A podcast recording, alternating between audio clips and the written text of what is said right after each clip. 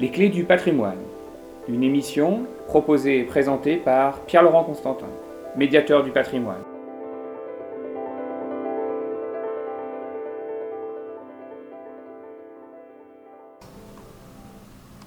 Bonjour, eh bien, nous reprenons notre découverte des, saints de, nos chapelles.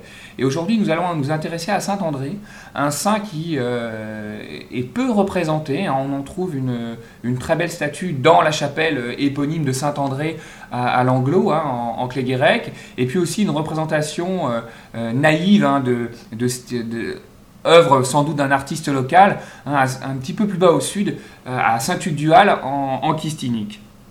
Alors Saint André, c'est un personnage important. Hein, euh, il a vécu au 1er siècle, il serait mort euh, en, 60 après Jésus-Christ. C'est un des disciples de Jean-Baptiste. C'est le frère de Pierre, le premier des apôtres, hein, et il fait partie de ceux qui sont les quatre premiers, les quatre premiers apôtres à suivre euh, le Christ dans sa, prédication.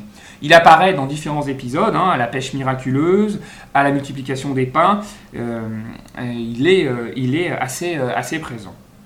On lui attribue l'évangélisation de, la Grèce. Hein, son nom d'ailleurs, Andros, est un nom grec hein, qui signifie euh, euh, la masculinité, la, virilité. Il, euh, il sera martyrisé sur une croix, et c'est là où l'iconographie est intéressante, c'est que pendant longtemps, jusqu'au XIe siècle, on va le représenter crucifié sur une croix tout à fait normale, mais vous savez que le Saint-Pierre avait été retourné la tête en bas, et Saint-André, lui, avait été crucifié sur le côté, hein, sur, euh, sur un des bras. C'est une représentation qu'on trouve dans, euh, dans certains manuscrits. Et puis cette représentation va évoluer jusqu'à représenter Saint-André accroché sur une croix qui a la forme de X. Pourquoi cette forme particulière? Une hypothèse veut qu'il euh, euh, y ait eu une, erreur de traduction ou une confusion dans le texte.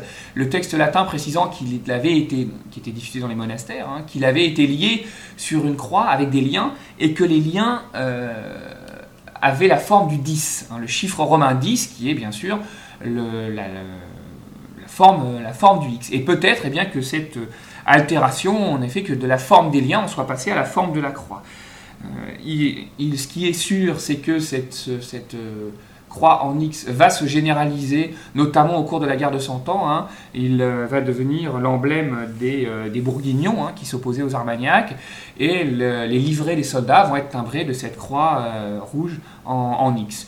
Une allusion aussi peut être faite à, ce X hein, qui est le, la lettre qui en grec, hein, le CH, qui est la première lettre de Christos, le Christ.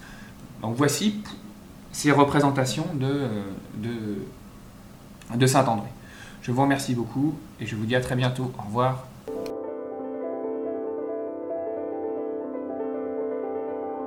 C'était Les Clés du patrimoine, votre chronique patrimoine sur Radio Broadway.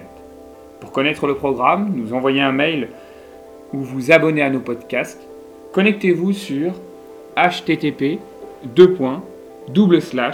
lesclésdupatrimoine.free.fr. À bientôt.